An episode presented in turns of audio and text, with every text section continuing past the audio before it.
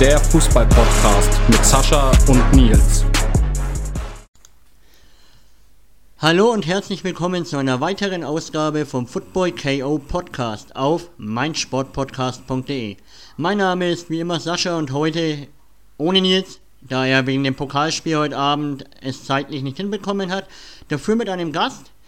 Erstmals keine aktive oder ehemalige Fußballerin, aber sie hat ganz, ganz viel in ihrem Berufsfeld mit dem Fußball zu tun. Aber am besten stellt sie sich mal selber vor. Hi Lisa. Ja, hallo Sascha, mein Name ist Lisa Höfer, ich bin 29 und arbeite als Sportjournalistin. Da ist jetzt auch die Verbindung zum Fußball bei RTL in Köln. Lieben Dank für die Einladung erstmal. Erstmal danke, dass es auch geklappt hat, weil ich kenne ja deinen Zeitplan, wenn man dich in Instagram ein wenig verfolgt. Du bist ja nur unterwegs. Dann erstmal richtig Dankeschön, dass du dir da die Zeit für uns genommen hast. Ja, sehr, sehr gerne. Ist ja wieder schön, dass man ähm, auch trotz Corona und nach den letzten schwierigen Jahren jetzt wieder viel unterwegs sein kann. Das war ja eine lange Zeit lang auch anders. Und umso schöner, dass man jetzt auch wieder den Job richtig machen darf und rumkommt. Ja, glaube ich dir. Und du hattest ja erst Corona, wenn ich das richtig gesehen habe. Wie geht's dir mittlerweile? Ja, du hast es richtig gesehen. Ich habe tatsächlich Corona vom Formel-1-Rennen in Silverstone Anfang Juli mit nach Hause gebracht. Ähm, hat mich schon gut erwischt, glaube ich, kann ich, kann ich leider so ganz, ganz offen sagen. Ähm, bin zwar dreimal geimpft, aber lag wirklich eine Woche flach. Habe auch noch das ein oder andere ähm, Wehwehchen, will ich es mal nennen, immer noch ein bisschen erschöpft, manchmal auch so mit, mit Herzrasen und so zu tun, dass ich jetzt noch nicht wieder Sport gemacht habe und da ein bisschen aufpassen muss, aber zum Glück nichts, nichts Weltbewegendes, glaube ich, nichts Schlimmes und da hat es andere viel, viel härter getroffen, aber trotzdem keine schöne Geschichte, glaube ich, das kann man schon ganz, ganz ehrlich sagen. Ja, glaube ich dir. Und ich habe ja das beste Beispiel daheim gehabt mit Corona. Meine Freundin, die hat ein halbes Jahr danach immer noch zu kämpfen gehabt. Ja, Wahnsinn. Das ist also bei jedem so unterschiedlich. Ich bin froh, dass ich jetzt so weit fit bin, dass ich auch arbeiten kann, dass das alles geht. Aber so ein bisschen merkt man es schon noch und es ist irgendwie komisch, ehrlicherweise, wenn man ansonsten ein junger und gesunder Mensch ist. Ja, klar, mit 29. Wir sind, glaube ich, ein Jahrgang, 93, glaube ich. Ja, ähm, genau. da kann man sich noch fast jung nennen, bis man die drei davor hat. Das sehe ich auch so, auf jeden Fall. Und selbst mit 30 ähm, geht das ja noch. Ne? Also die Leute werden heute 100 und älter. Da glaube ich, können wir schon noch sagen, wir sind jung. Ja, schon. Okay, würde ich sagen, fangen wir mal an. Wie bist du eigentlich zum Fußball oder zu der Liebe? Weil ich weiß ganz genau, du hast einen Verein in deinem Herzen, was natürlich den Nils und mich sehr freut. Aber wie bist du dazu gekommen? Ja, tatsächlich ähm, hat es sich so entwickelt. Also du hast es schon angeteased. Ich bin äh, privat schon äh, seit, seit klein auf ähm, Fußballfan, Clubfan, komme aus einer fußballbegeisterten und clubbegeisterten Familie, also schon als, als kleines Kind ähm, immer mit dem Stadion dabei, mit, mit der Family, mit den Großeltern. Ähm, also da, da war quasi gar kein Vorbeikommen dran. Es hat mich immer privat interessiert. Und ähm, ja, auch so jobmäßig habe ich schon relativ früh gemerkt, ach, ich fände sowas mit Medien, Journalismus, irgendwie so dieses Umfeld, ähm, ja, ganz spannend, ganz schön. Habe dann aber gar nicht im Sportbereich angefangen. Also ich habe ein klassisches Praktikum bei einer Tageszeitung gemacht, bei der Mainpost in Würzburg. Habe dann in Köln angefangen, Journalismus studi zu studieren, nebenbei ein bisschen gejobbt beim WDR bei der FAZ in Frankfurt. Also habe mich so ein bisschen ausprobiert, würde ich es mal nennen, bis ich dann tatsächlich vor fünfeinhalb Jahren bei RTL gelandet bin fürs Volontariat. Also im Endeffekt nochmal eine journalistische Ausbildung, die man in einer Firma machen kann. Und ähm, ja, bei RTL gab es halt ganz, ganz viele Möglichkeiten. Klar, zum einen die Nachrichtenformate, ein bisschen buntere Berichterstattung beim Promi-Magazin, aber eben auch die Sportredaktion und die Formel-1-Redaktion. Und da ich auch immer schon riesiger Formel-1-Fan war und auch die Formel 1 bei RTL immer als Kind verfolgt habe, also Wochenende war Fußball- und Formel-1-Zeit, wollte ich da gerne einfach mal reingucken. Wie arbeiten die Kolleginnen und Kollegen so? Was, was läuft da so ab? Wie ist das? Und da hat es mir so viel Spaß gemacht. Ähm, ich habe auch gemerkt, dass das, was mich privat interessiert, beruflich auch ganz, ganz schön ist, dass ich dann tatsächlich mich entschieden habe, Sportjournalistin zu werden. Und das ist jetzt schon vier Jahre her. Die Zeit verfliegt. Und ja, seitdem bin ich Sportjournalistin bei RTL. Ja, sehr cool, aber nimm uns doch mal mit, wie ist es so ähm, in der Lehre, deine Praktikas, wie kommst du zu den Praktikas? Erzähl mal. Ja, es ist also tatsächlich gar nicht so einfach gewesen. Ich glaube, das kann man auch ganz, ganz offen und ehrlich sagen. Ich komme aus einem kleinen 500 Einwohner Dorf in Unterfranken. Also das ist jetzt keine Medienmetropole. Man hat jetzt keine Kontakte oder kennt irgendwen aus der Nachbarschaft oder der Papa arbeitet irgendwo schon in der Redaktion.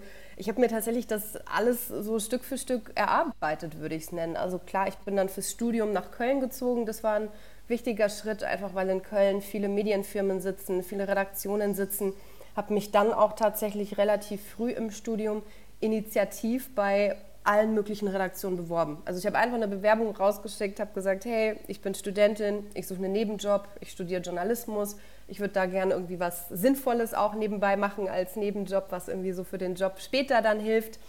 Und ähm, ja, habe das einfach so versucht und hatte dann, und das gehört auch oft dazu, einfach das Glück, dass sich sehr zügig der WDR bei mir gemeldet hat. Ähm, da ist jemand abgesprungen für einen Studentenjob ähm, das ist dann wirklich sehr kurzfristig gewesen. Ähm, ein paar Tage vor Weihnachten haben die sich damals bei mir gemeldet. Und ein paar Tage später, nach Weihnachten, habe ich dann da angefangen. Und wenn man dann einmal so einen Fuß in der Tür hat, würde ich es nennen, ist es ein bisschen leichter. Also man ist dann natürlich da mit Kollegen jeden Tag zusammen, die kennen im Haus viele Leute, die kennen bei anderen Sendern Leute. Man ist vielleicht auch mal auf Veranstaltungen oder auf ähm, ja, Events unterwegs zum Arbeiten, wo man dann oft dann auch Kollegen von anderen Sendern trifft und einfach mal spricht. Und ich habe mich eigentlich immer ähm, ja, viel, viel bemüht, ähm, Klinken geputzt, mich ganz klassisch beworben. Das, das ist ähm, oft Glückssache, das, das weiß ich auch, dass man da einen guten Moment irgendwie erwischen muss oder dass man dann gesehen werden muss von der richtigen Person. Und ähm, ja, es hat sich aber bei mir sehr viel eigentlich immer so Step by Step ergeben. Also auch als ich dann mit dem Studium fertig war, um nochmal überlegt habe, Mensch, was mache ich? Nochmal ein Praktikum gemacht und ähm, ja, viel Praxis gesammelt. Das ist, glaube ich, so das Wichtigste. Einfach, dass man nicht nur theoretisches Wissen hat, sondern sich da auch irgendwie reinhängt, sei es über ein klassisches Praktikum, sei es, dass man vielleicht in seiner Freizeit einen Blog anfängt, ähm, dass man einen Vlog macht oder auch einen Podcast, dass man sich einfach mit den Sachen, die man ähm, gerne macht, beschäftigt sich da ein bisschen ähm, weiterentwickelt, ausprobiert und ähm, ja, so den, den Weg geht, den man selber irgendwie gehen möchte. Okay, und ja, aber hört sich das sau interessant an und du hast dich halt voll reingehängt hast in die Arbeit. Ja, so kann man es auf jeden Fall sagen. Also ich glaube, man muss ein Stück weit fleißig sein, ähm, weil einem nichts geschenkt wird, gerade in so einer Branche, wo, glaube ich, viele irgendwie rein wollen oder sagen, hey, also ich höre das ganz oft, du hast ja einen richtigen Traumjob und wie super und so, klar, das wollen irgendwie viele machen und deshalb, glaube ich, hilft es schon, wenn man sich da dann auch irgendwie rein, rein kniet. Also geschenkt wird einem jetzt nicht unbedingt was, sondern man muss schon irgendwie was können, man muss sich beweisen und äh, muss auch einfach hart arbeiten. Also das, das ist schon auch Teil der Wahrheit. Also es ist jetzt nicht so, dass ich einen Montag bis Freitag 9-to-5-Job habe, sondern man macht Überstunden, man arbeitet am Wochenende, man arbeitet gerade im Sportbereich, auch sehr oft abends, wenn eben dann Sportevents stattfinden.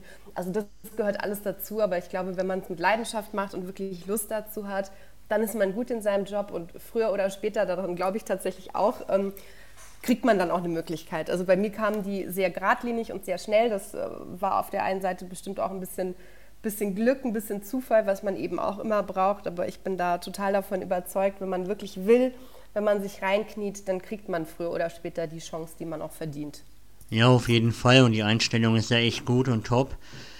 Ähm, am Anfang hast du hast ja, wie wir schon besprochen haben, einige Praktikas gemacht. Warst ja beim WDR, beim BR in Nürnberg. Genau, wie, ja. Wie war es da für dich? Was hast du da prinzipiell gemacht, beim BR zum Beispiel?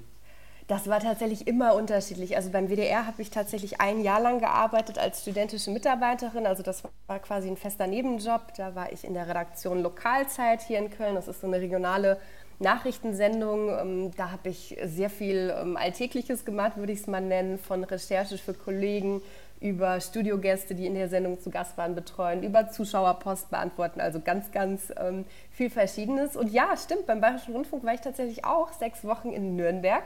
Das war auch Teil ähm, von Praktikas, die ich machen musste fürs Studium. Da war die Arbeit ein bisschen anders. Ähm, da war ich auch ähm, in der Regionalredaktion, konnte aber Themenvorschläge machen. Also da war ich mehr als Autorin schon ähm, dann dabei, konnte sagen, hey, wollen wir nicht dazu mal einen Beitrag machen? Ich habe hier gelesen, wäre das nicht eine Geschichte, wo man rausfährt oder man kriegt einfach ein bisschen das mit. Also es war ein bisschen eine unterschiedliche Arbeit, hat aber sehr, sehr viel Spaß gemacht und war tatsächlich auch in Nürnberg eine, eine schöne Zeit, wobei ich immer lachen muss, wenn ich ähm, an die Zeit denke, weil ich habe ja gar keinen bis ganz, ganz wenig Dialekt nur noch. Und die Kollegen da ähm, haben so ein bisschen angezweifelt, ob ich wirklich aus Franken komme, weil ich halt überhaupt nicht mehr fränkisch klinge. Das ist das Erste, woran ich jetzt gerade gedacht habe, als du den Bayerischen Rundfunk erwähnt hast, weil da alle fast so ein bisschen noch leichten Dialekt zumindest haben. Und ich ähm, habe den so in Köln mir ein bisschen abgewöhnt, ehrlicherweise. Einfach, wenn man halt da anders redet.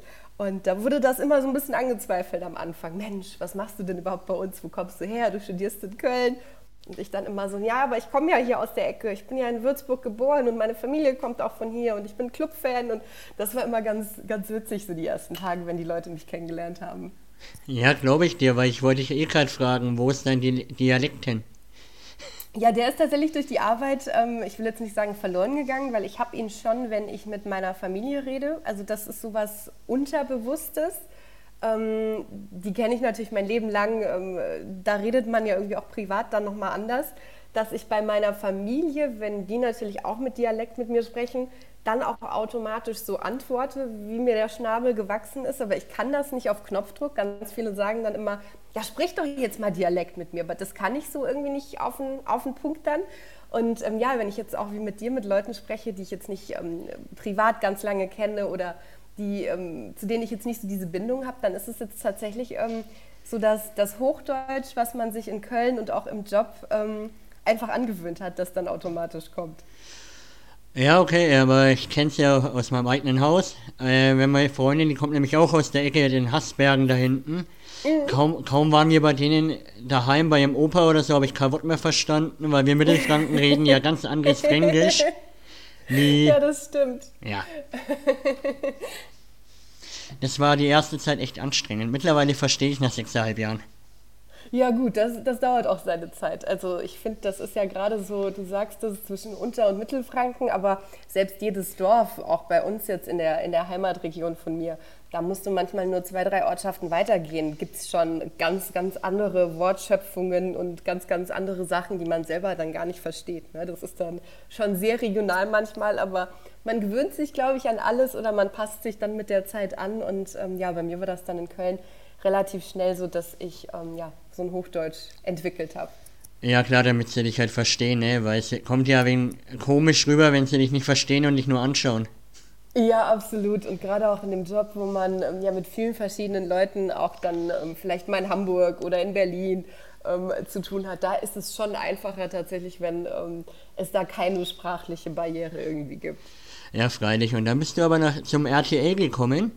Ähm, was machst du da aktuell? Wie hast du dich da eingelebt, beziehungsweise wie bist du von den männlichen Kollegen aufgenommen worden, weil du ja, wie du schon gesagt hast, relativ noch jung bist?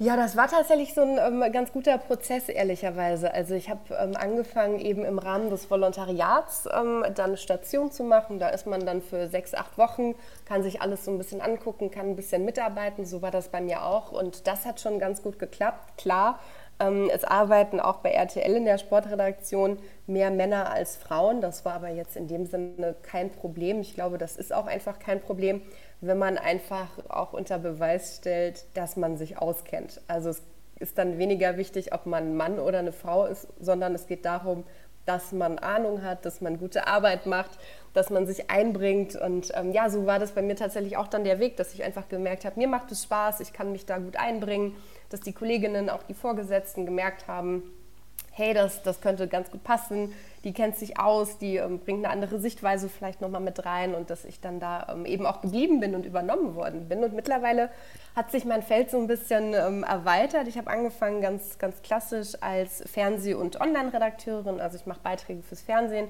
schreibe aber auch für die Online-Portale wie RTL.de Artikel, mache Videos und habe jetzt seit so gut anderthalb, zwei Jahren den Fokus so ein bisschen verschoben in Richtung Social Media. Also ich mache ähm, online auf einer anderen Ebene für Instagram, für YouTube, für TikTok. Wir sind ähm, viel unterwegs bei den Events mit dabei, die RTL überträgt. Und das ist eine ganz schöne Mischung, ehrlicherweise, weil man halt viel Verschiedenes hat, weil man viel unterwegs ist. Und das macht tatsächlich sehr, sehr viel Spaß und ist genau das, was eigentlich immer so das war, was ich machen wollte, auch wenn ich früher noch gar nicht wusste, dass es sowas gibt oder dass das eine Möglichkeit ist. Ja, glaube ich dir. Und vor allem mit den sozialen Medien, da kannst du dich ja komplett ausleben, halt auch mal was Neues reinhauen, ohne dass es dann komisch rüberkommt, weil die Leute feiern ja sowas, wenn was Neues da ist. Absolut. Also im Fernsehen, ich meine, das ist natürlich auch, auch logisch, ähm, haben Sendungen eine bestimmte Länge, die dann nicht überschritten werden dürfen. Oder es ist ganz klar, dass in einem Format wie RTL Aktuell, unserem Nachrichtenformat abends, das um 18.45 Uhr läuft, da gibt es hinten gegen Ende der Sendung auch immer noch zwei, drei Sportbeiträge. Da ist aber halt auch klar, die können dann höchstens eine Minute 30, eine Minute 40 lang sein und nicht fünf oder zehn Minuten. Also da gibt es schon sehr, sehr genaue Vorgaben, einfach weil es halt ein sehr reglementiertes und genaues Fernsehprogramm gibt und ja irgendwie auch geben muss, sonst würde da alles drunter und drüber gehen. Und da kann man sich natürlich, wenn man jetzt ähm, eine Sendung bei YouTube macht oder auf TikTok oder wenn man die Leute mit bei Instagram in die Story mitnimmt, ähm, da ist es dann oft ein bisschen entspannter und man ist ein bisschen freier, ob man da jetzt fünf Instagram Stories macht oder sieben Instagram Stories und ob der der, der ähm, Livestream bei TikTok fünf Minuten länger geht als geplant oder nicht. Also das ist ein bisschen flexibler, man kann ein bisschen mehr ausprobieren. Man hat natürlich auch eine, eine ganz andere Zielgruppe. Also im Netz und gerade auf Social Media sind die Leute ja schon eher noch mal jünger als die klassischen Fernsehzuschauer. Und das ist eine echt schöne Mischung, die mir viel, viel Spaß macht. Ja, glaube ich dir. Und ja, das ist schon schade, dass im Fernsehen die Sportbeiträge nur so kurz sein dürfen. Aber wenn du schon sagst, es gibt alles nach Regeln und nach Formaten, dann ist soziale Medien schon viel besser. Ja, es ist einfach was anderes. Also ich glaube, wenn man jetzt ähm, im Fernsehen sich eine Nachrichtensendung anguckt, dann weiß man ja genau, die geht 20 Minuten. Man will irgendwie die Mischung haben aus die wichtigsten Nachrichten, irgendwie aus der Politik, die wichtigsten Sachen aus der Wirtschaft. Man will den Wetterbericht hören. Also da bleibt natürlich gar nicht so der, der Platz für ähm, ganz, ganz viel Sport, weil das einfach nicht das ist, was die Leute dann halt aus einer Nachrichtensendung ähm, mitnehmen wollen oder was sie erwarten. Aber klar, es gibt dann da auch wieder andere Formate und online ist es natürlich einfach nochmal noch mal anders, dass man sich da auch ähm, ein bisschen mehr noch ausleben und ausprobieren kann. Ja, freilich. Und jetzt mal wieder ähm, zu deinem Beruf. Ihr habt ja dann die Rechte für die Euroleague und die Nations League bekommen. Wie bist du dazu gekommen, dass du das so oft mit ins Stadion darfst? Weil da wollten bestimmt andere Kollegen von dir auch hin, oder nicht? also tatsächlich sind wir sehr, sehr große Teams, gerade bei der Euroleague und ähm, bei der Nations League. Und ich bin auch nicht bei jedem Spiel. Wie du sagst, es ist ähm, ein Job, der macht vielen Spaß. Ich bin meistens ähm, dann auch im Rahmen für Social Media mit dabei, dass wir eben die ähm, Community so ein bisschen mitnehmen zeigen, was hinter den Kulissen abläuft, dass wir ähm, ja nah da dran kommen, einfach auch an die Spieler. Wir stehen meistens während der Spiele hinterm Tor, können da ein bisschen filmen, Fotos machen, kriegen Interviews. Also man ist schon sehr nah dran und kann die Leute da auch nochmal ganz, ganz anders mitnehmen als in der Fernsehsendung. Und tatsächlich gibt es aber bei uns ein Team, das sich darum kümmert. Also wir ähm, teilen das sehr fair und kollegial untereinander auf. Und ähm, da darf jeder mal. Also ich bin nicht bei jedem Spiel. Wir gucken dann, wie passt es mit den anderen Terminen. Wer hat vielleicht auch mal frei? Wer hat vielleicht auch irgendwie mal was Privates noch am Tag davor oder am Tag danach los, dass man halt nicht die Zeit hat, um jetzt drei Tage irgendwo hinzufliegen. Weil wir fliegen ja auch tatsächlich schon einen Tag vor dem Spieltag ähm, dann meistens an den Spielort, einfach, dass es nicht so stressig ist. Und das muss halt auch immer mit allem zusammenpassen. Dass wir da aber sehr, sehr Gutes ähm, geschafft haben, eigentlich uns abzusprechen und aufzuteilen und dass dann halt jeder an dem einen oder anderen Spieltag zum Zug kommt. Ja, das ist ja natürlich sehr cool, aber allgemein, wie ist das Erlebnis da für dich, da hinzufliegen, zu wissen, am nächsten Tag geiles Fußballspiel, wie zum Beispiel die Geschichte jetzt mit Frankfurt in Barcelona oder den Titelgewinn im Finale gegen die Rangers? Wie? Ja, das ist, schon, das ist schon Wahnsinn. Also die Spiele, die du jetzt angesprochen hast, die habe ich nicht ähm, live im Stadion erlebt. Ich war zwar in Barcelona nicht ähm, beim Rückspiel, sondern ich habe das Hinspiel gemacht und ich war auch ähm, beim Halbfinale. Ich habe viele Spiele gemacht, aber die ganz großen Spiele von Frankfurt habe ich tatsächlich nicht im Stadion erlebt. Aber selbst wenn es so ein Achtelfinale ist, ich glaube, es war tatsächlich das Achtelfinale gegen Sevilla, wo man dann in der Verlängerung erst ähm, den Einzug in die nächste Runde klar gemacht hat. Und du stehst da hinterm Tor also quasi direkt hinterm Keeper vor den Zehntausenden Fans, die ausrasten. Ähm, auch das Halbfinale. Das Halbfinale war natürlich noch krasser in Frankfurt. Das fällt mir jetzt gerade ein. Da war ja der Platzsturm. Da war ich auch ähm, im Stadion. Das ist natürlich verrückt. Also das sind die Momente, wo man schon weiß, man ist irgendwie privilegiert und man hat einen ganz, ganz tollen Job, den nicht so viele Menschen haben. Und wo ich dann auch total verstehe, wenn, wenn Menschen sagen, Mensch, das ist ein richtiger Traumjob, den du hast, ähm, weil man das natürlich nochmal ganz anders erlebt. Klar, man ist irgendwie am Anfang aufgeregt gewesen, also ich weiß noch, die ersten Spieltage ähm, fand ich es immer ganz verrückt, da zu sein, dann auch mit den RTL-Kolleginnen und Kollegen. Wir haben ja auch immer einen Experten dabei, wir haben nette Moderatorinnen, Moderatoren, Kommentatoren, die ich eigentlich auch alle früher erst so aus dem Fernsehen kannte und die jetzt plötzlich so meine Kollegen sind. Das ist dann ähm, schon am Anfang ein bisschen ähm, besonders und auch ein bisschen komisch gewesen, aber man gewöhnt sich tatsächlich auch irgendwie dran, wenngleich man sich auch nicht dran gewöhnt, weil es immer besonders ist. Also eine Routine, dass man sagt, ach jetzt morgen wieder ins Stadion und naja, dann bin ich da halt und naja, ist halt nochmal ein Fußballspiel. Also ich glaube, das wird sich bei mir nicht einstellen. Dafür ist man ja dann doch im Herzen auch einfach Fan. Ja klar, freilich. Und du, ich habe ja auch Bilder gesehen, wo du mit Lothar Matthäus zusammenstehst. Ich glaube, solche Momente wirst du nie vergessen, oder? Nee, das ist halt ganz verrückt. Also klar, wir sind dann da in dem Moment Kollegen und ähm, er ist dann auch nur ein Mensch, will ich es einfach mal ähm, ausdrücken, der dann da auch sich vorstellt, der mit dir zusammenarbeitet, der super nett und super entspannt ist. Aber klar, wenn ich dann mir überlege, okay, du arbeitest da mit einem Lothar Matthäus, der ungefähr alles erreicht hat, der einer der besten deutschen Fußballer, wenn nicht der beste, aller Zeiten ist. Und ähm, wir, wir sind da zusammen im Stadion und ähm, schnacken in der Halbzeit, was jetzt gut und was schlecht war. Und ähm, er gibt eine Analyse ab und ähm, erzählt so ein bisschen, ähm, was er da jetzt erwartet, was da jetzt gleich passiert oder wenn er jetzt ein- und auswechseln würde. Das ist schon ein bisschen verrückt. Also das gebe ich ganz, ganz offen zu. Das ist für mich auch immer noch ein bisschen verrückt. Glaube ich dir. Vor allem, wenn du dann da stehst und denkst, ja, ja, und also das ist verrückt, klar. Man darf sich dann auch nicht kleiner machen, als man ist. Man ist da und man arbeitet da, man ist ähm, da ein Team. Aber klar, ein Stück weit bleibt es auch irgendwie verrückt. Ja klar, vor allem er ist halt trotzdem eine Legende halt im Fuß, deutschen Fußball und trotzdem komisch, wenn er auf einmal neben dir steht und ja, ja, aber es ist immer super. Also mit Lothar macht es wirklich auch immer sehr viel Spaß. Da muss ich auch mal aufpassen, dass ich nicht Dialekt spreche, weil Lothar ja auch noch so ein bisschen Dialekt hat. Da komme ich auch manchmal fast ähm, dazu, dass es mich verleitet, auch so zu antworten. Aber es geht dann doch immer noch mit dem Hochdeutsch, mit ein bisschen Konzentration. Ach, das wäre doch mal super für die Zuschauer, wenn ihr beide so auf Englisches Interview führt. Ja, ich glaube, so für die fränkischen Zuschauer auf jeden Fall. Ich weiß jetzt noch nicht ganz, ob die Leute in Hamburg das vielleicht verstehen würden oder da ähm, dann so mit am Start wären, aber ähm, lustig wäre es, glaube ich, auf jeden Fall. Auf jeden Fall kannst du ja die kommende Saison dann machen mal. Ich, ich nehme es einfach mal mit. Mal gucken, wann ich ähm, das nächste Länderspiel mache, wo er auch dabei ist. Jetzt im September habe ich tatsächlich Urlaub, wenn wieder Nations League ist. Aber der Vertrag mit RTL geht ja noch ein bisschen, was die Nations League-Rechte angeht. Also das, das nächste Spiel kommt früher oder später.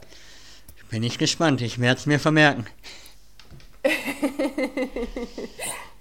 Aber wenn wir jetzt schon ein wenig auf Englisch gehen, wollen wir ein wenig über unseren Verein reden, über unseren Club? Ja, na klar. Also natürlich um, jetzt zuletzt ähm, ein bisschen schwierig alles gewesen. Ich habe auch die, die Pleite gegen Heidenheim nicht gesehen. Ich war an dem Tag auf einer Abschiedsfeier von einem Kollegen. Ich habe dann nur so nebenbei immer mal geguckt ähm, im Ticker und habe dann auch schon gedacht, okay, mal gucken, meine Mama und mein Bruder waren auch im Stadion, manchmal schreiben die ähm, dann auch zwischendrin, wenn irgendwie ein Tor fällt oder schicken ein Foto, war es auch verdächtig still. Habe ich schon gemerkt, das läuft nicht so am, am Freitag, aber ja, lass uns über den Club sprechen, Sascha.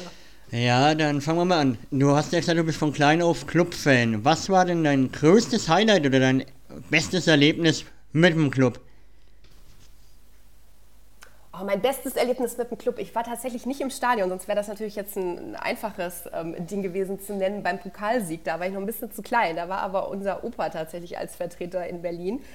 Ach, ich glaube, es gibt viele Momente. Was mir tatsächlich ähm, in Erinnerung geblieben ist, vielleicht weil ich jetzt gerade auch wieder viel für die Arbeit mit den Freunden aus Schalke zu tun habe, weil sowas habe ich tatsächlich noch nie erlebt. Ich war vor boah, vier, fünf Jahren, ist schon was her, auf Schalke im Stadion mit einem Freund, der auch Schalke-Fan ist, mit meinem Clubtrikot und dem Clubschal, aber im Block der Schalker Ultras. Also das war das Spiel, wo es die legendäre Choreo gab, die durchs ganze Stadion ging. Und das war tatsächlich schon irgendwie cool. Ist jetzt vielleicht eine ganz komische Antwort, weil es nicht in Nürnberg war, weil es nichts mit einem Clubspieler oder so zu tun hat. Aber das habe ich so tatsächlich noch nie erlebt, dass man als Fan eines anderen Clubs in den Block der Ultras reinkommt, dass alle nett sind. Da wurde im Stadion natürlich dann auch ähm, Die Legende lebt gespielt. Es war so eine schöne Stimmung. Wir haben zwar verloren, das weiß ich leider auch noch, aber das war tatsächlich als Fan so ein Erlebnis, wo ich dachte, krass, also habe natürlich auch viel über die Fanfreundschaft schon immer gehört, man kriegt es mit, man, man sieht es, man, man kennt Leute, man kennt den einen oder anderen. Aber das war schon ähm, verrückt, ehrlicherweise, so mit meinen Clubsachen in den Ultras des Gegners irgendwie sich reinzustellen. Ja, glaube ich dir. Ich habe es im Fernsehen gesehen. Es war, glaube ich, dieses komische Spiel, wo wir 5 zu 2 verloren haben, obwohl wir klar besser waren die erste Halbzeit. Genau. Aber die Choreo war super, die Stimmung war gut. Die Leute waren so nett. Also das war schon echt toll. Ich meine, ansonsten, klar, man freut sich immer, wenn man bei einem Heimspiel im Stadion ist und ähm, gewinnt. Also da muss es für mich manchmal gar nichts um, um groß jetzt was gehen. Das kann irgendwie der 15. Spieltag sein, aber ein Heimsieg ist natürlich auch immer schön. Also da gibt es nichts, gerade weil ich jetzt natürlich auch beruflich es nicht mehr schaffe, so, so regelmäßig ins Stadion zu gehen. Ähm, ist das immer schön, wenn man einfach bei einem Heimspiel ähm, im Stadion ist. Ich glaube, den letzten Heimsieg im Nürnberger Stadion habe ich auch gegen Heidenheim letztes Jahr im Herbst Deswegen dachte ich auch nicht, dass wir gegen Heidenheim jetzt so eine Klatsche kriegen. Aber das ist nochmal ein anderes Thema. Ja klar, ich verstehe den Trainer manchmal eh nicht. Manchmal macht er so richtig geile Sachen und auf einmal, ja, gegen Heidenheimer bis 60 Minuten gesehen, das war einfach nichts. Also ich habe gar nichts gesehen. Ich habe es mir dann tatsächlich auch nicht im Nachhinein nochmal angeguckt, weil ich dachte, alles, was ich gelesen habe ähm, und gehört habe und an dem Wochenende war dann auch so viel anderes los, dass ich dachte, hm, okay, ich glaube, ähm, um mir selber einen Gefallen zu tun, ähm, überspringen wir das einfach mal. Ja, ist besser so. Aber die Saison, was sagst du zur bisherigen Saison und wie siehst du den Club am Ende der Saison?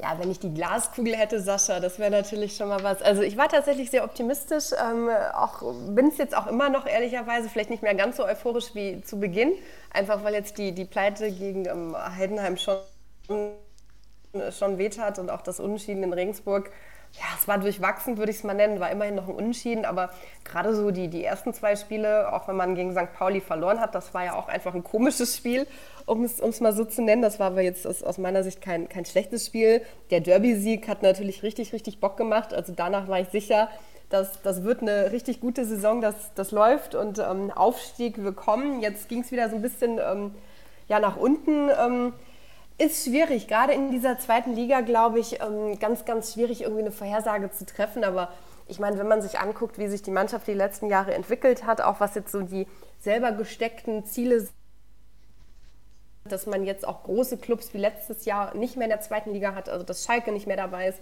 ähm, dass da wirklich jetzt große Teams ja raus sind, hätte ich eigentlich schon die Hoffnung, dass wir da oben mitspielen und dass wir da hoffentlich ein bisschen länger als in der letzten Saison auch um den Aufstieg mitspielen können.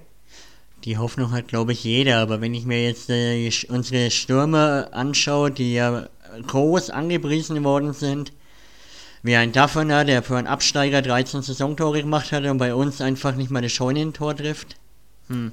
Ja, ich glaube, also ich glaube, man muss da immer so ein bisschen auch ähm, nicht zu voreilig sein. Also wir haben jetzt ja noch keine 14 Spieltage, sondern erst vier man braucht ein bisschen, glaube ich, auch, bis man da reinkommt. Jetzt hatten wir auch das ein oder andere ähm, Verletzungspech wieder in, in dieser Mannschaft. Das finde ich ist auch immer so schwierig. Klar, jeder sagt irgendwie, er hat Ausfälle, aber beim Club, finde ich, hat es uns da jetzt auch schon wieder echt, echt krass getroffen. Auch ähm, so ein Tim Handwerker, der dann plötzlich damit ähm, einer schweren Verletzung jetzt erstmal wochenlang raus ist. Also da kamen jetzt schon viele Hiobsbotschaften, aber ich würde das jetzt noch nicht so, so ganz überkritisch sehen, auch wenn ich das als Fan ähm, natürlich auch kenne und da auch weiß, ähm, man erwartet dann direkt, dass die neuen Spieler da einschlagen, aber jetzt da Ferner und Dua auch ähm, haben mir eigentlich so die, die ersten Eindrücke gefallen. Klar, war jetzt unglücklich.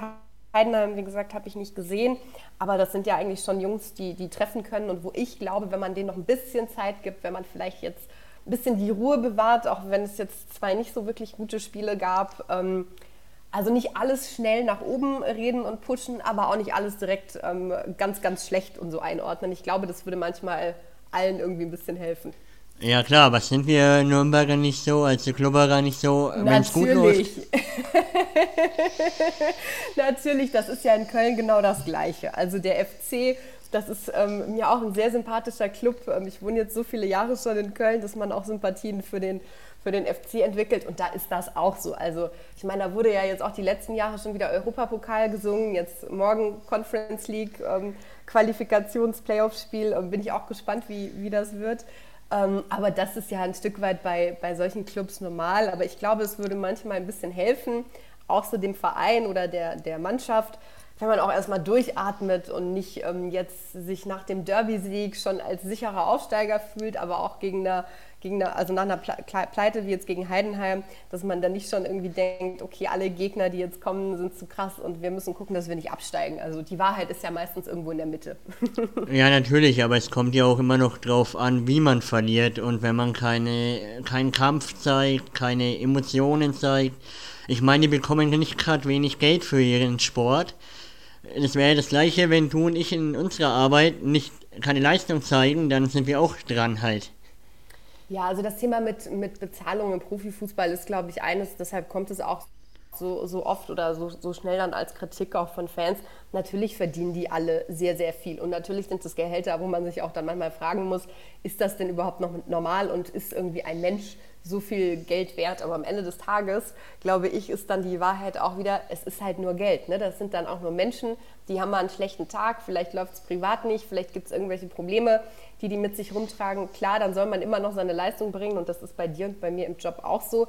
Aber man ist halt auch immer noch ein Mensch und keine Maschine. Und das ist dann auch egal, ob der Stundenlohn 10 Euro, 100 Euro oder 1000 Euro beträgt. Dafür ist man halt dann doch nur ein Mensch am Ende des Tages. Deshalb, ähm, ich würde es mal noch entspannt sehen, äh, wenn es am 14. Spieltag oder am 24. immer noch ähm, schlecht aussieht und wir da doch im unteren Drittel sind, dann glaube ich, kann man so, so groß äh, sich wirklich Sorgen machen. Aber jetzt würde ich das erstmal noch versuchen, entspannt zu sehen. Auch wenn es natürlich als Clubfan manchmal schwerfällt, ich kenne das. ja, freilich, freilich. Und ähm, Titel gewinnen wir eh keine. Der letzte Titel, wie du schon gesagt hast, war 2007. Ja. Genau. Der Pokal. Ja, in Berlin damals. Den habe ich im Fernsehen gesehen, weil ich war auch erst 14. Ja, also wir waren ja noch zu klein. Also mein, mein Opa war damals ähm, dabei. Da haben wir uns auch alle mega gefreut, dass der eine Karte bekommen hat, dass der die, die Reise äh, gemacht hat. Und ähm, ja, zumindest haben wir einen Erfolg, den wir noch aus den letzten 20 Jahren feiern können. Also da gibt es ja auch Clubs mit viel Tradition, denen geht es schlechter. Ähm, zumindest haben wir noch ähm, Pokalsieg erlebt, ne? ja, freilich. Und wir haben demnächst auch einen Pokalsieger im Podcast. Oh, wie schön. Das war jetzt ein guter Teaser. Ja, Dominik Reinhardt. Ah, ja, schön. Das klingt doch auch schon mal gut. Auf jeden Fall. Und beim Club hast du einen Lieblingsspieler nicht in Nürnberg, weil wir jetzt schon über positive Sachen gesprochen haben, negative Sachen, aber jetzt mal wieder positiv. Ja, also Lieblingsspieler, ich finde aus der aktuellen Mannschaft ganz, ganz viele ganz, ganz toll, aber ich muss schon auch sagen, ähm, ein Valentini fällt da natürlich schon einfach als Führungsfigur, der den Club wirklich lebt, richtig, richtig auf. Also auch wenn er nicht jedes Spiel jetzt über 90 Minuten auf dem Platz steht, auch auch wenn er kein Kapitän mehr ist ähm, in, in, erster Instanz. Das ist einfach jemand, der verkörpert für mich ähm, den Verein von Kopf bis Fuß. Der schmeißt sich immer rein, der ist immer in der Kurve. Also finde ich einen ganz, ganz tollen Charakter, ganz, ganz starker Typ, aber auch ganz viele andere. Also auch was ein Martenia gehalten hat die letzten Jahre, wie, wie der sich auch aufgeopfert hat. Ich glaube, da merkt man auch, dass er nicht nur beim Club ist, ähm, um sein Geld zu verdienen, sondern dass er wirklich den den Verein ähm, mag und, und liebt und dafür irgendwie sich ähm, wirklich reinhängt. Und das gefällt mir wirklich gut. Aber wenn ich einen, einen rauspicken muss, dann ist es Falle. Doch. Perfekt, ja. Ich habe, mir geht's so wie dir. Ich mag, finde einige so cool, aber seitdem unser Legendenkapitän Hanno Behrens weg ist, so richtigen Lieblingsspieler, nee. Ja, Hanno war natürlich auch ähm, eine richtige Führungsfigur. Also Hanno auch super. Ich finde auch Mats Möller-Daly ist einfach so ein Leistungsträger, macht so, so viel für die Mannschaft. Auch von den jüngeren Spielern. Ein Tempelmann, der ja auch noch ähm, nicht so alt ist und noch nicht so viele äh, Spieler hat, der ähm, hat das schon komplett verstanden, nimmt die Fans mit. Auch, auch ein Tom Kraus, der jetzt ja nicht mehr da ist, ähm, hat mir immer gut gefallen im Clubtrikot, hat ähm, sich da immer wirklich ähm, reingekniet und auch immer die Fans mitgenommen. Also wirklich viele, viele tolle Typen und deshalb bin ich eigentlich auch optimistisch, was so die Zukunft von der Truppe angeht, weil ich einfach das Gefühl habe, innerhalb der Mannschaft stimmt es und das ist ein guter, guter Haufen. Ja, mittlerweile haben wir ja Gott sei Dank diese Mischung aus Jung und Alt, wie Reis, Matenia und dann die jungen Hüpfer. Schade nur, dass Tom Kraus weggegangen Ja, ist und, jeden ausge Fall. und ausgerechnet nach Schalke. Tom Kraus, der tut weh. ja, tat, tat auch weh, das ähm, fand ich auch sehr, sehr schade, aber ich meine auch sein Herzensverein und ein Angebot aus der Bundesliga, ähm, man kann es ein Stück weit verstehen. Ne? Also klar, als, als Fan durch die Brille tut es weh, aber ich glaube, für ihn ist es ein guter, guter nächster Schritt und ähm, sind wir gespannt, was, was da noch kommt. Apropos Schalke, ich weiß ja gar nicht, wann deine ähm, Folge online geht oder wie schnell, aber das kann ich natürlich jetzt hier nochmal droppen als RTL-Mitarbeiterin. Es kommt nämlich eine ganz, ganz tolle Schalke-Doku zu RTL Plus. Da arbeite ich tatsächlich gerade dran, deshalb ist das auch so ein bisschen mein Thema. 15. September. Schalke, die Aufstiegssaison, die ähm, wurde tatsächlich begleitet über ein Jahr lang von Kolleginnen und Kollegen von mir und gibt es dann in sechs Folgen ab 15. September auf RTL Plus. Also ich habe die ersten Folgen schon sehen dürfen, weil ich eben mitarbeite und ähm, das lohnt sich. Ob man Schalker ist, ob man Klubberer ist oder ob man einfach nur Fußballfan ist, wirklich gut gemacht und ein kleiner TV-Tipp von mir. Sehr cool, das habe ich auf deiner Story auch schon gesehen oder beziehungsweise in Instagram und da bin ich schon richtig gehypt, weil RTL Plus habe ich nämlich auch daheim. Ja, super, perfekt. Also das ist wirklich ein schönes Projekt. Ich glaube, als ähm, Fußballfan lohnt sich RTL Plus sowieso auch durch die Euroleague, durch die Länderspiele, jetzt durch die ein oder andere Sportdoku, aber gerade auch die Schalke-Doku, das ist schon was richtig Schönes, was da jetzt im September kommt. Darfst du darüber schon irgendwas erzählen oder noch nicht? Also ich glaube, es ist jetzt nicht so geheimnisvoll. Es geht halt wirklich um die Aufstiegssaison. Also ganz viele Kollegen haben über ein Jahr lang Schalke begleitet. Ähm, einzelne Spieler, einzelne Persönlichkeiten aus dem Managementbereich ähm, sind bei ganz, ganz vielen exklusiven Momenten ähm, dabei gewesen, sei es am Deadline Day, dass die Kamera mitlief, wieder die letzten Transfers verhandelt wurden, die dann geklappt haben die teilweise nicht geklappt haben. Klar, dann an Spieltagen ähm, mit dabei, aber auch schöne private Einblicke. Also den einen oder anderen Spieler lernt man auch ein bisschen ähm, näher kennen und ähm, man merkt einfach, dass das auch ein echter Traditionsverein ist, der für viele Menschen so viel bedeutet, die alles geben, sei es jetzt Fans, sei es jetzt Menschen aus dem Club oder sei es auch einfach ähm, der ein oder andere Spieler. Und man kriegt da echt richtig, richtig schöne Einblicke ähm, in der Kabine, privater, in der Geschäftsstelle. Also wirklich ein großes Paket, was ähm, da ähm, geschnürt wird, sag ich mal, und wo ganz, ganz viele Leute ganz, ganz viel daran gearbeitet haben über ein Jahr lang, dass das schon echt ähm, schön wird, wenn das dann im September rauskommt. Ja, hört sich natürlich schon mal sehr, sehr interessant an und hypt mich jetzt noch mehr auf die Doku. sehr gut, genau so soll es sein. Perfekt, aber jetzt wollen wir mal kurz vom Männerfußball weggehen. Hast du eigentlich die Frauen-EM angeschaut?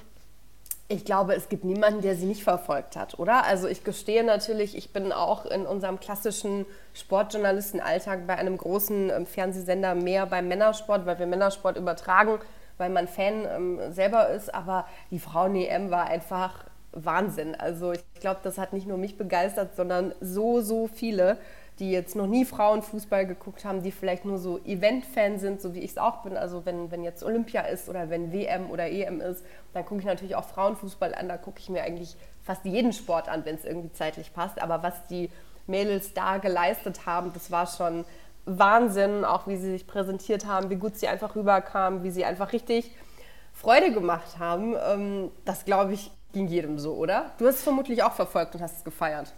Auf jeden Fall, weil der Nils und ich wollen ja auch hier in dem Podcast auch den Frauenfußball präsentieren. Und da wäre es ja wegen schlecht, wenn wir die Europameisterschaft nicht gesehen hätten. Sehr gut, richtig so.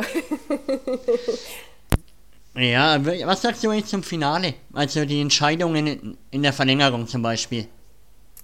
Ja, immer schwierig im Nachhinein so ein bisschen. Ne? Ich meine, klar, wir haben da jetzt dann auch die ein oder andere strittige Entscheidung, wo man dann schon sagt, okay, war das richtig so. Wenn das anders gepfiffen worden wäre, dann hätte man vielleicht das Tor selber gemacht. Ähm, am Ende des Tages, glaube ich, war es klar irgendwie unglücklich, dass die deutschen Frauen nicht gewonnen haben und es wäre total verdient gewesen, hätten sie sich den Titel geholt. Aber ich glaube, aus reiner Fansicht kann man das den, den Engländerinnen schon auch gönnen. So ein, so ein Titel beim Turnier im eigenen Land, die haben die Stadien voll gemacht, die haben auch wirklich bis aufs Letzte gekämpft und am Ende des Tages ist es im Fußball halt dann auch an der einen oder anderen Stelle ähm, nicht hundertprozentig fair, um es vielleicht so zu sagen, weil das halt gar nicht immer alles gesehen werden kann. Also auch der Videoschiri, ähm, ich glaube wirklich hundertprozentige Fairness und hundertprozent richtige Entscheidungen immer und in jedem Moment, das wird es nicht geben, das gehört auch irgendwie dazu. Und ähm, ja, das geht schon klar, glaube ich, so, dass die, die Engländerinnen das Ding dann am Ende geholt haben. Ja, klar, obwohl die letzten zehn Minuten halt echt schlimm anzuschauen waren. ja, das kann ich schon verstehen, ehrlicherweise. Also, das war schon, ähm, ja, wie soll man es nennen? Irgendwie nervenaufreibend, irgendwie verrückt, irgendwie anstrengend, wahnsinnig. Ähm, aber das ist der Sport manchmal, ne? Ja, schon, aber ich meine, Zeitspiel hin oder her, das macht jeder. Aber was die halt gemacht haben, ich glaube, die stehen heute noch an der Eckfahne.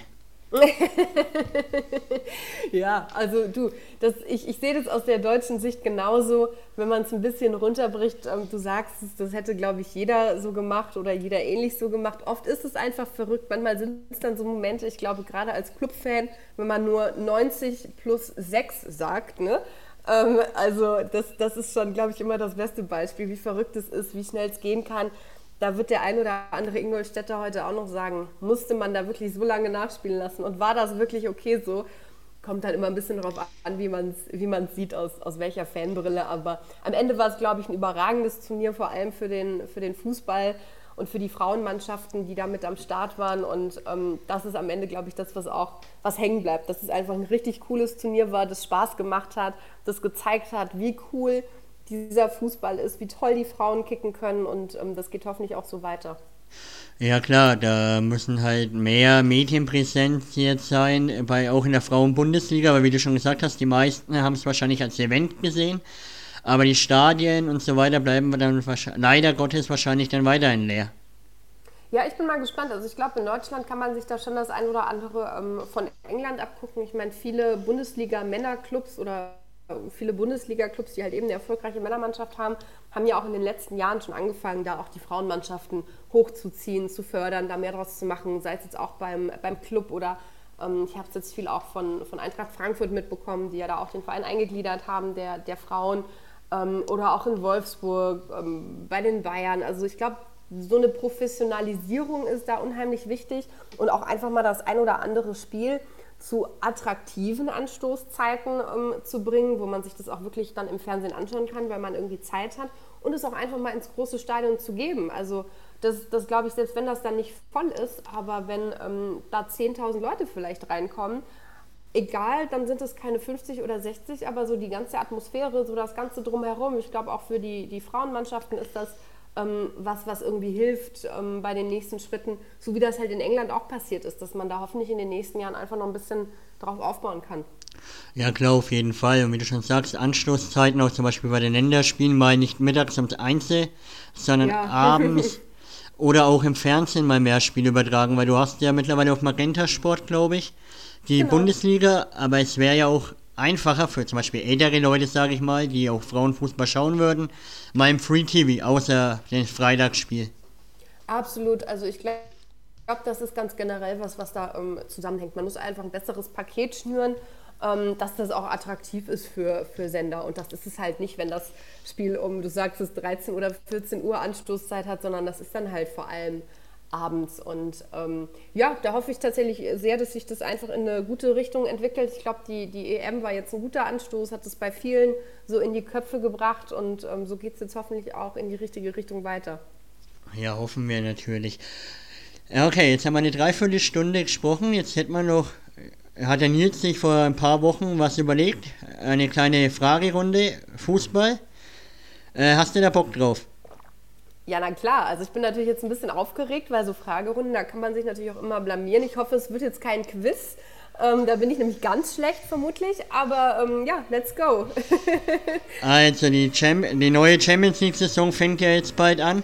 Wen siehst du als Champions League-Sieger kommende die Saison?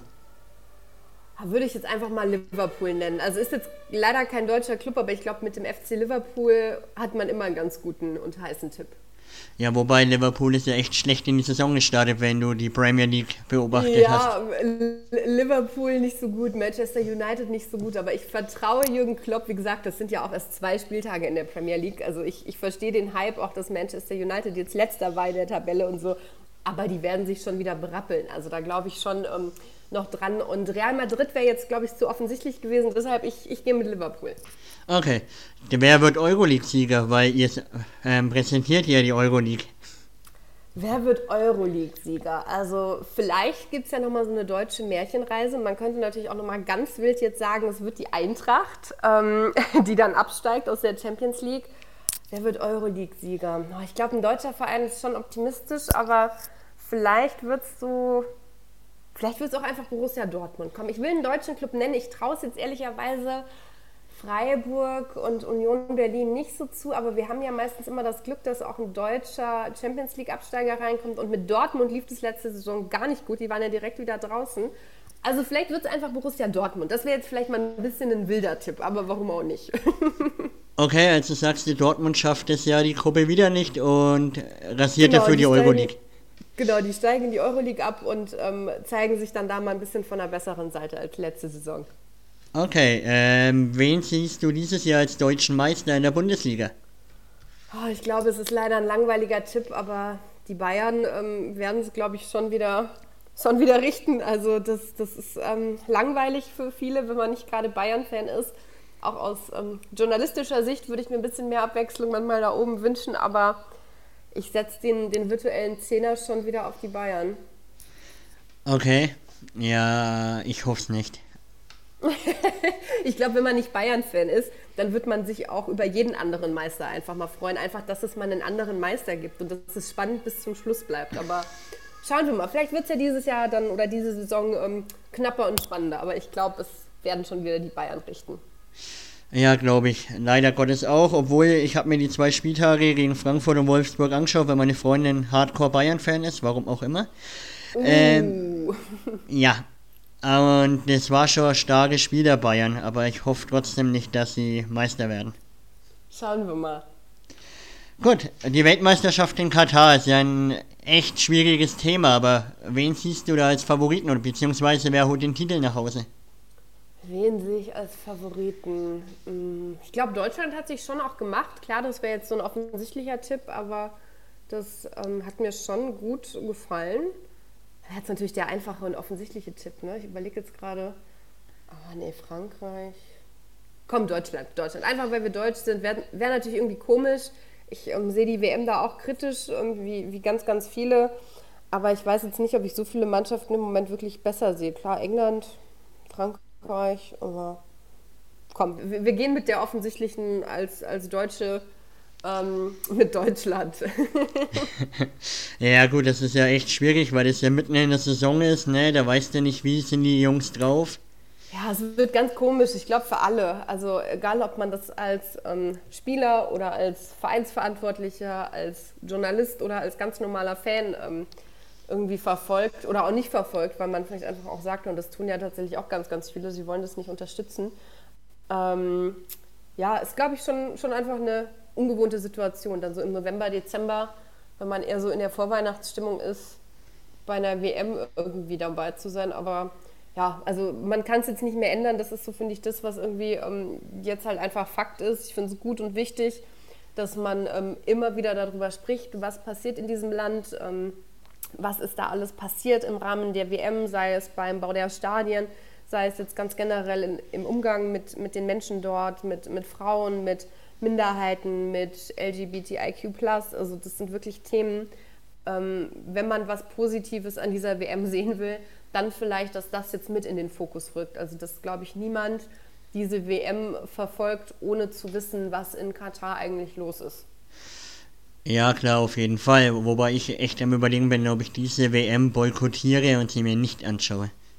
Kann ich total verstehen. Also aus einer normalen Fansicht will ich es mal nennen, ähm, kann ich das absolut nachvollziehen. Ähm, klar, bei mir ist das dann wieder so ein zweischneidiges Schwert. Das gehört halt zum, zum Job dazu und ich glaube, da kann man es dann irgendwo auch nicht ignorieren. Aber ähm, ich glaube jetzt auch nicht, dass ich so gehypt bin auf diese WM und mir da alles angucke, wie es jetzt gerade im Vergleich bei den European Championships in München ist, was einfach so ein tolles Event ist mit den verschiedenen Europameisterschaften, die da so kompakt jetzt in den zwei, drei Wochen stattfinden, die so viel Spaß machen, wo so eine gute Stimmung ist, wo ich echt ein bisschen neidisch bin, dass ich nicht da bin, weil egal, was man sich anguckt, ob das Leichtathletikwettbewerbe sind, ob das die Bahnrad-Events sind, ob das Klettern, Bouldern, Marathon, also alle Sachen. Ich, bei mir läuft der Fernseher von früh bis abends und ich gucke mir alles an nebenbei zur Arbeit, wenn es irgendwie geht. Ähm, das macht halt richtig, richtig Spaß und ich glaube, so diesen Hype ähm, wird die WM in Katar jetzt nicht auslösen bei den deutschen Fans. Das, glaube ich, kann man schon, schon vermuten, dass das einfach anders wird. Ja, auf jeden Fall. Vor allem, weil es ja halt auch im Winter ist, jetzt nicht nur wegen, diesen, wegen dem Land, das ist natürlich auch ein Hauptgrund, aber dass es im Winter ist, da wo du eigentlich dann Handball-WM schaust oder Vorweihnachtszeit, wie du sagst.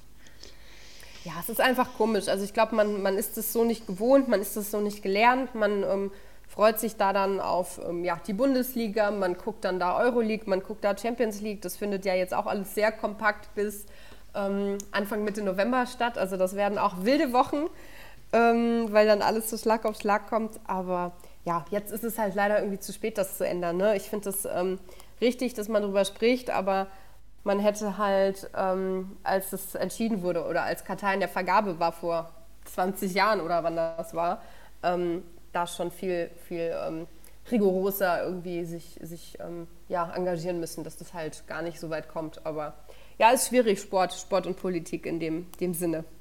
Das ist es ja immer. siehst du ja jetzt gerade auch in Europa mit Russland, dass da die russischen Clubs aus den europäischen Wettbewerben geschmissen werden, ist auch sehr, sehr schwierig, weil ich weiß nicht, was die Vereine dafür können.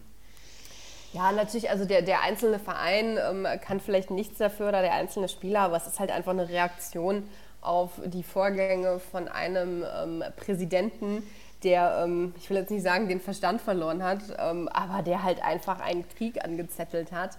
Und ähm, klar, dass man die Sportler oder die Vereine dann da mit in Haft nimmt, ähm, kann man unfair finden, aber wenn man gar nichts tut, ähm, tut man halt gar nichts. Ne? Deshalb, klar, das, das kann man, glaube ich, nicht trennen. Und ähm, auch wenn dann viele sagen, man soll das irgendwie trennen und, und Sport und Politik haben nichts miteinander zu tun, es hat viel zu oft was miteinander zu tun, weil gerade auch Leute wie Wladimir Putin ja den Sport auch als Instrument benutzen oder auch eben Länder wie Katar mit der WM, um zu zeigen, wie toll und wie schön alles hier ist und das einfach ein Marketinginstrument für die ist. Ja, klar, auf jeden Fall, aber wie gesagt, ich verstehe es auf einer Seite ja, auf der anderen Seite nein, weil du siehst ja beim Timotschuk, den ist, glaube ich, alles äh, weggenommen worden, die ganzen Titel und seine Länderspiele, weil er als Ukrainer zu de, ähm, beim russischen Club arbeitet. Ja, also ich, wie gesagt, im Einzelfall, ich kann das ähm, total verstehen, dass das irgendwie schwierig ist. Ich kann, sage ich mal, aber die, die Reaktion als, als Ganzes irgendwie verstehen, dass man halt, wenn man schon nichts ähm, tun kann im Sinne von, man kann den Krieg jetzt von, von der Seite nicht beenden, dann kann man halt zumindest irgendwie wie Signale setzen oder ähm, das, was man halt tun kann, ähm, tun. Und ob das dann kleine Gesten sind, wie das in den deutschen Stadien ja zum Beispiel auch war, dass man sich da positioniert hat mit ähm, Aktionen mit Mittelfeldkreisen, die ähm, zum Peace-Zeichen umfunktioniert worden sind und so. Klar, das sind nur kleine Sachen und vielleicht haben sie auch ähm, keine oder nur eine kleine Wirkung, aber ich denke dann immer, alles ist besser als gar nichts zu tun und wenn es vielleicht nur ein, zwei Leute irgendwie erreicht, ähm, ich glaube in Russland sind ja sogar auch Bundesligaspiele dann mitten in der Übertragung abgebrochen worden, weil ähm, man Symbole gesehen hat, die halt ähm, auf diesen Krieg hingewiesen haben, beziehungsweise Stop the War ähm, vermittelt haben, dann bringt es vielleicht doch den einen oder anderen zum Nachdenken und dann ist vielleicht schon was gewonnen. Ja, klar, auf jeden Fall. Ich hoffe jetzt einfach, dass der Krieg bald ein Ende nimmt und dass alles wieder normal wird. Ja, also ich glaube, da sind wir uns alle einig. Also man muss ähm, Putin und, und Russland da irgendwie stoppen. Es ist schwierig. Ich glaube auch aus deutscher Sicht ganz, ganz schwierig. Aber was da in der Ukraine passiert, das ist einfach nur schlimm. Und ich glaube, jeder hofft, dass es da bald Frieden gibt, wie auch immer der dann aussieht. Ja, klar. Aber jetzt weiß ich gerade nicht, wie ich den Übergang vom Krieg zur nächsten äh, Frage hinbekommen soll. Krieg ist auch ein schwieriges Thema, um jetzt einen schönen Übergang für irgendwas anderes zu finden. Ich weiß. Machen wir einfach einen Cut und ähm, du sagst das, das nächste Thema an. Ja, also, was ist für dich das größte Talent im Weltfußball? Das größte Talent im Weltfußball. Ich weiß gar nicht, ob man ihn noch Talent nennen kann, aber Jamal Musiala ist schon, ist schon ein richtig, richtig guter Junge. Also ich glaube, das ist kein Geheimnis und der wird die nächsten Jahre noch richtig, richtig abräumen. Also wenn der Titel Talent für ihn noch zählt, dann auf jeden Fall Jamal Musiala. Ja, auf jeden Fall. Ich glaube, der Junge ist erst 19 Jahre alt und was der hier spielt, ist nicht mehr von dieser Welt.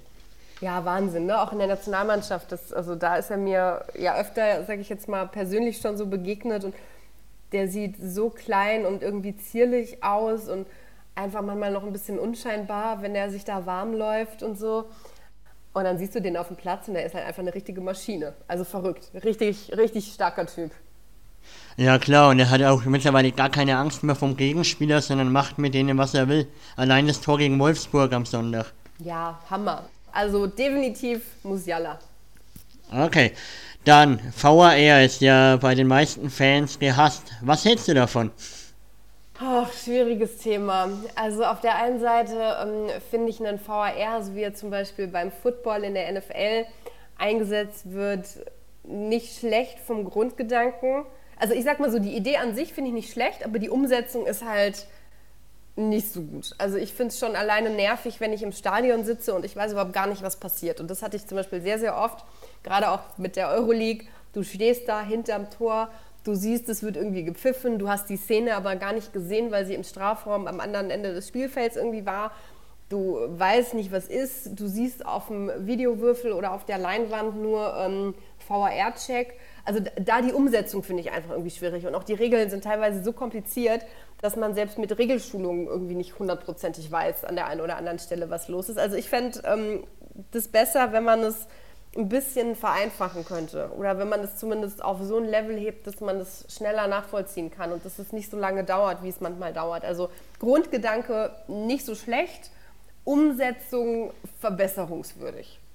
Ja, okay. Also mir wird schon allein reichen, wenn man dann, wenn der Schiedsrichter rausgeht, mir das auf dem Videowürfel oder was weiß ich, womit anschauen können, die Szene, damit genau. wir verstehen, was er pfeift. Genau, also oft weiß man halt gar nicht, um was es genau geht oder man konnte es gar nicht sehen, weil es, äh, ja, kann man ja manchmal nach dreimal Zeitlupe noch nicht sehen, um was es genau geht.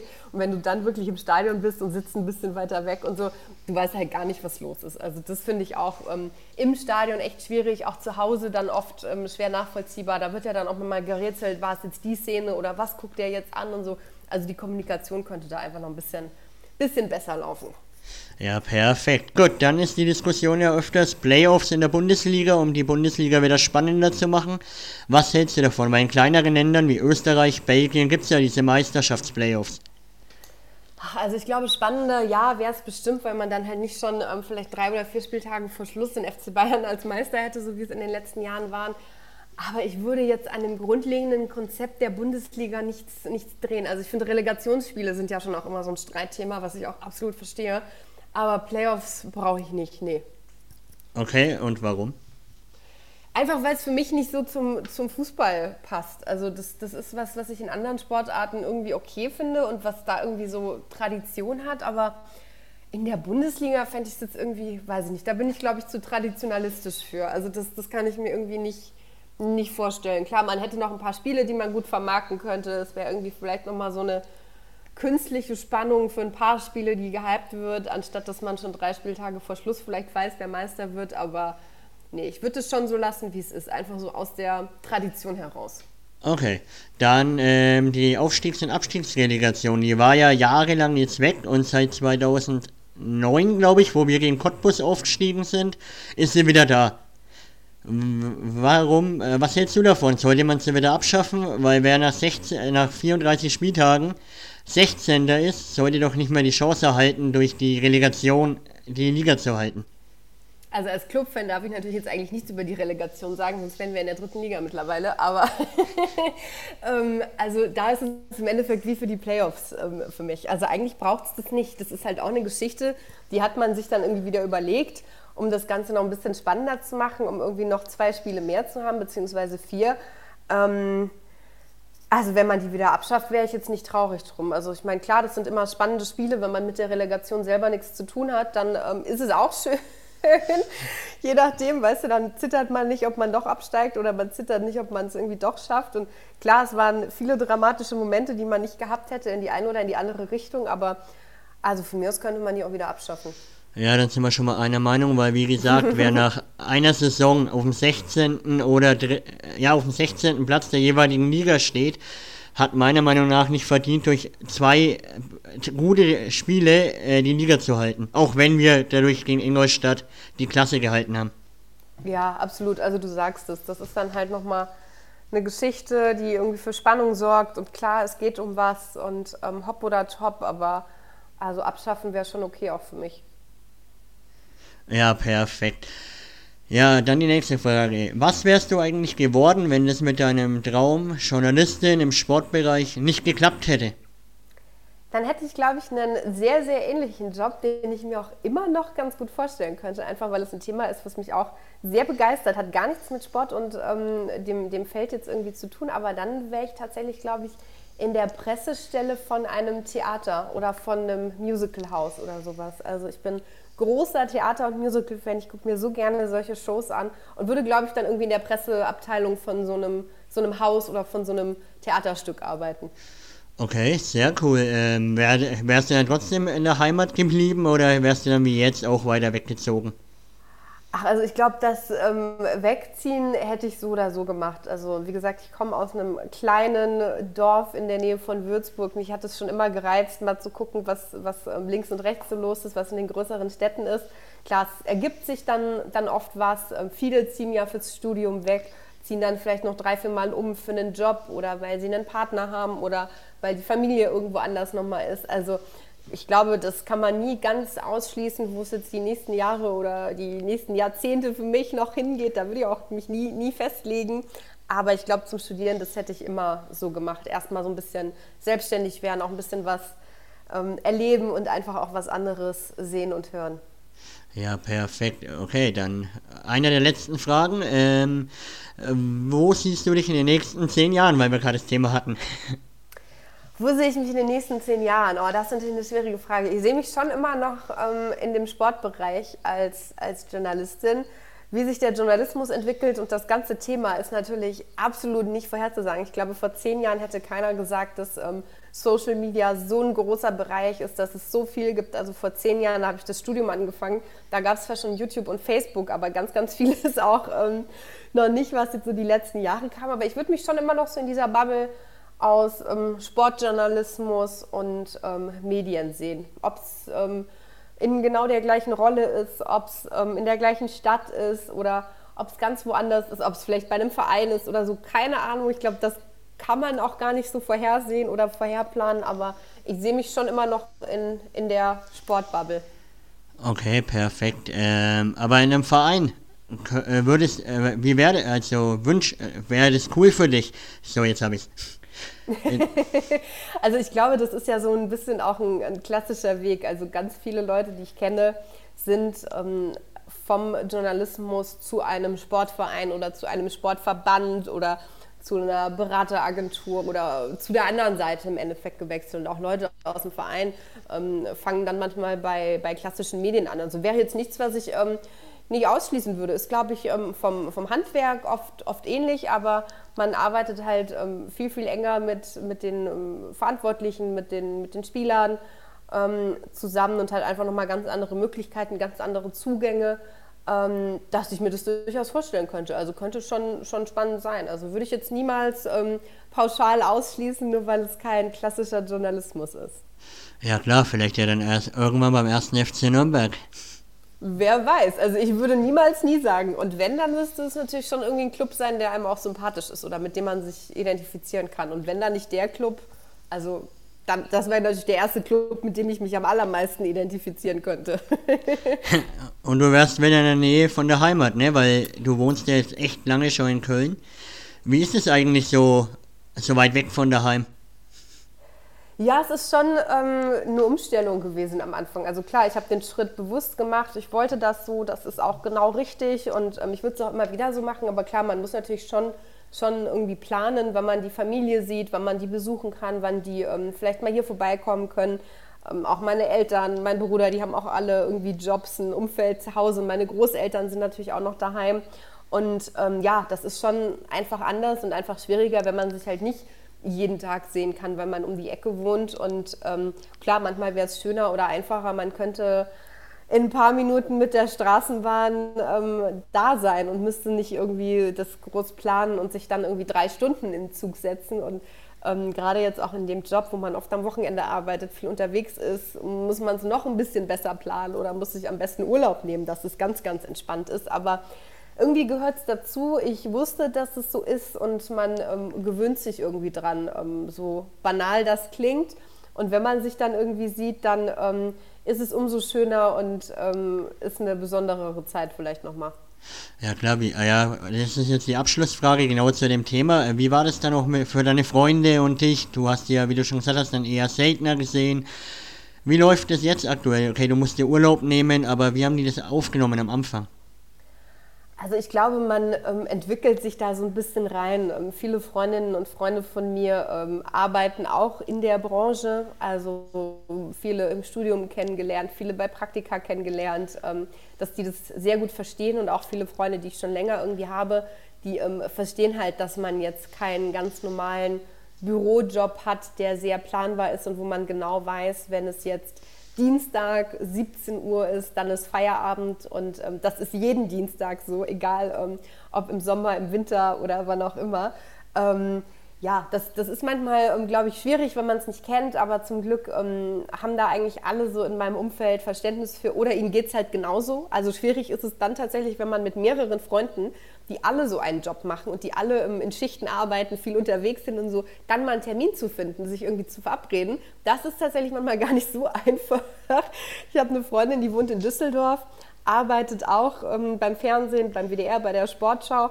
Ein anderer Freund, mit dem wir im OMA zusammengearbeitet haben, ist auch hier in Köln, arbeitet auch bei RTL. Und wir sind halt drei Leute, die alle in dieser Welt arbeiten, die alle ähm, ja, im Schichtdienst arbeiten, also manchmal vormittags, manchmal mittags, manchmal abends, manchmal nachts, die unterwegs sind bei irgendwelchen Sportevents, bei anderen Events, die am Wochenende im Einsatz sind. Und wir versuchen wirklich seit Wochen einen Termin zu finden. Und hoffentlich haben wir jetzt im September einen, der auch wirklich wirklich klappt und wo nichts kurzfristig dazwischen kommt. Aber ja, das kennt dann halt jeder, dafür hat man dann Verständnis. Und ähm, zum Glück gibt es ja das Handy, dass man mal telefoniert, FaceTimet oder eine Sprachnachricht macht, dass man dann halt so immer auf dem Laufenden bleibt.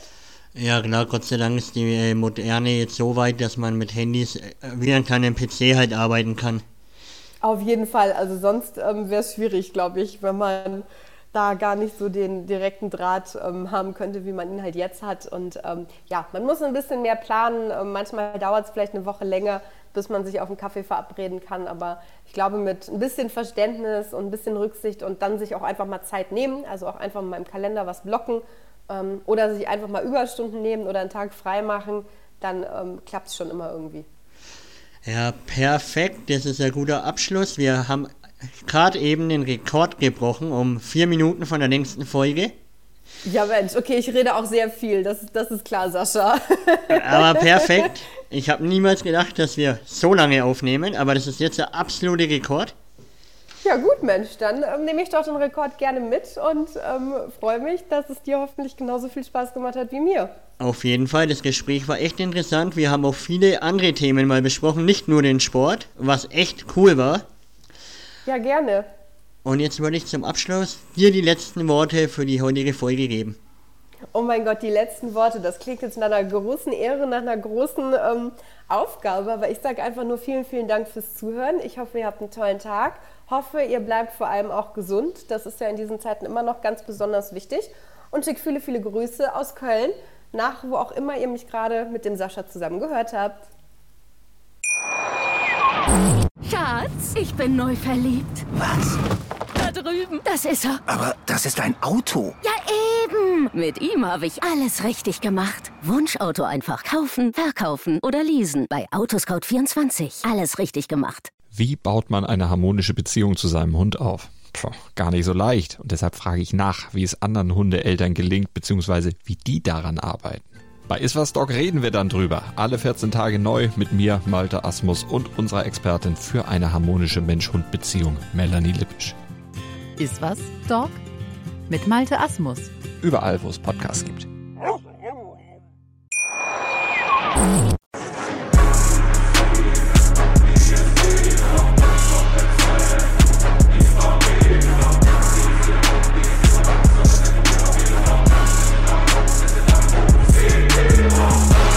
Football KO, der Fußball-Podcast mit Sascha und Nils. Schatz, ich bin neu verliebt. Was? Da drüben. Das ist er. Aber das ist ein Auto. Ja, eben. Mit ihm habe ich alles richtig gemacht. Wunschauto einfach kaufen, verkaufen oder leasen. Bei Autoscout24. Alles richtig gemacht.